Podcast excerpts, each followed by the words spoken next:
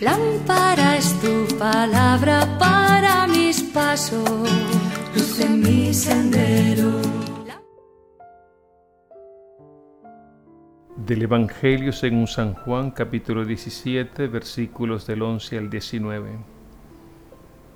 En aquel tiempo Jesús, levantando los ojos al cielo, oró diciendo, Padre, guárdalos en tu nombre, a los que me has dado, para que sean uno como nosotros. Cuando estaba con ellos, yo guardaba en tu nombre a los que me diste, y los custodiaba, y ninguno se perdió, sino el Hijo de la perdición, para que se cumpliera la escritura. Ahora voy a ti, y digo esto en el mundo, para que ellos mismos tengan mi alegría cumplida. Yo les he dado tu palabra, y el mundo los ha odiado, porque no son del mundo, como tampoco yo soy del mundo. No ruego que los retires del mundo, sino que los guardes del mal. No son del mundo, como tampoco yo soy del mundo conságralos en la verdad. Tu palabra es la verdad. Como tú me enviaste al mundo, así los envío yo también al mundo. Y por ellos me consagro yo, para que también se consagren ellos en la verdad. Palabra del Señor. Gloria a ti, Señor Jesús.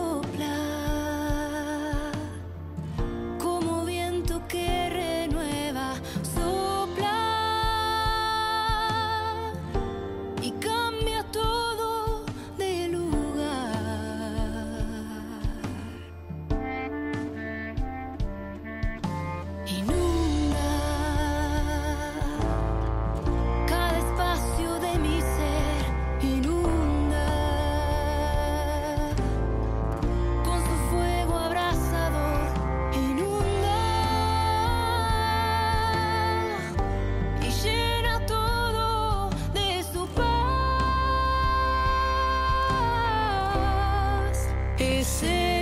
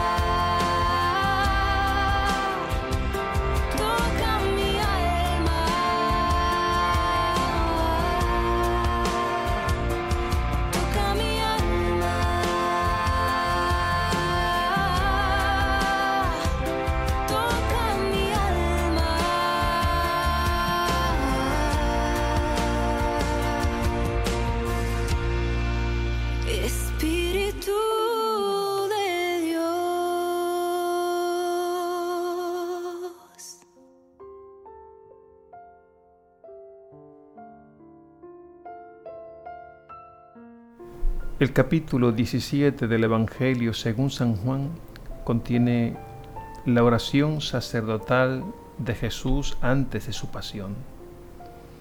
Con esta oración Jesús revela verdades fundamentales, intercede por sus discípulos y los prepara para la misión. En el Evangelio de hoy Jesús ora en primer lugar para que sus discípulos se mantengan unidos y dice, Padre Santo, guárdalos en tu nombre, para que sean uno como nosotros. Lo propio de Dios es unir, porque lo propio del amor es la comunión. Por el contrario, lo propio del demonio es desunir, porque lo propio del maligno es enemistar separar, romper el vínculo que nos hace hermanos. Por eso debemos estar atentos y vigilantes para no herir la fraternidad, para trabajar por la unidad y orar por la unidad, confiados en la fuerza del amor de Dios que hará posible la unidad consumada. Y esto que ha dicho Jesús, lo ha dicho para que nosotros, tus discípulos, gocemos de su felicidad plena y duradera. Así lo expresa en su oración. Digo esto ante el mundo para que ellos tengan mi alegría cumplida. Y la fuente de esa alegría es la palabra de Jesús, que es la verdad que nos hace libres la única verdad que produce alegría plena y duradera. Y esa verdad nos dice que suceda lo que suceda, somos hijos e hijas de Dios y Él está con nosotros, nos protege y nos cuida. Y esta verdad es la que estamos llamados a transmitir a los demás. La alegría que proviene de Él contagia y es un signo que caracteriza al discípulo de Jesús y se convierte en signo para los demás. El signo de que en Jesús está la auténtica felicidad. Finalmente llama la atención en este corto pasaje que la palabra mundo aparezca nueve veces. Jesús hace tres afirmaciones con relación a la palabra mundo. Dice primero, ellos no son del mundo. Luego dice, pero están en el mundo. Y finalmente, yo los envío al mundo. Veamos brevemente estas tres afirmaciones. En primer lugar, ellos no son del mundo. Jesús revela con esta expresión nuestro origen, nuestra procedencia, a quién verdaderamente pertenecemos. En consecuencia, no debemos esperar del mundo ni aprobación ni reconocimientos esto está relacionado con aquello que dijo Jesús a Pilato. Mi reino no es de este mundo, indicando que Él no se mueve conforme a la lógica de este mundo. Luego en segundo lugar dice, pero están en el mundo. Jesús revela a sus discípulos que no están ajenos a la realidad del mundo y que no deben huir ni escapar del mundo. El mundo será un espacio conflictivo, de lucha.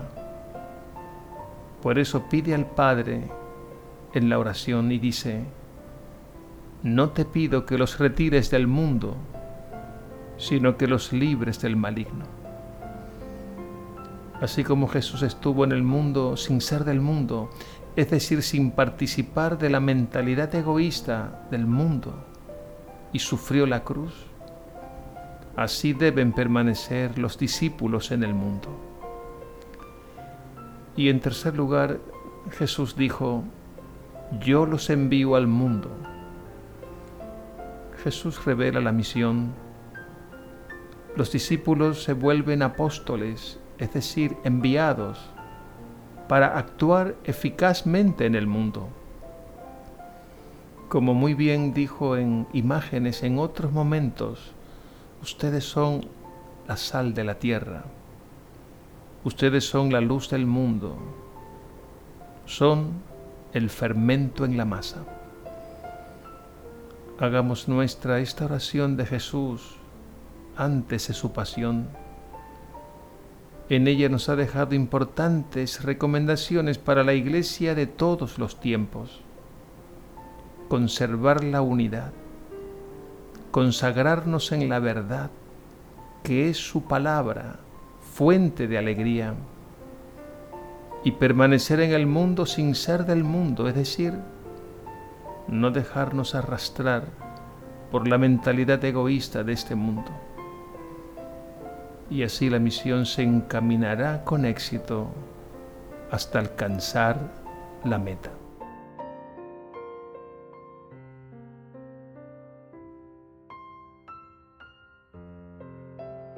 Jesús resucitado, tú eres el orante por excelencia. Estás plenamente unido al Padre Dios e intercedes por nosotros.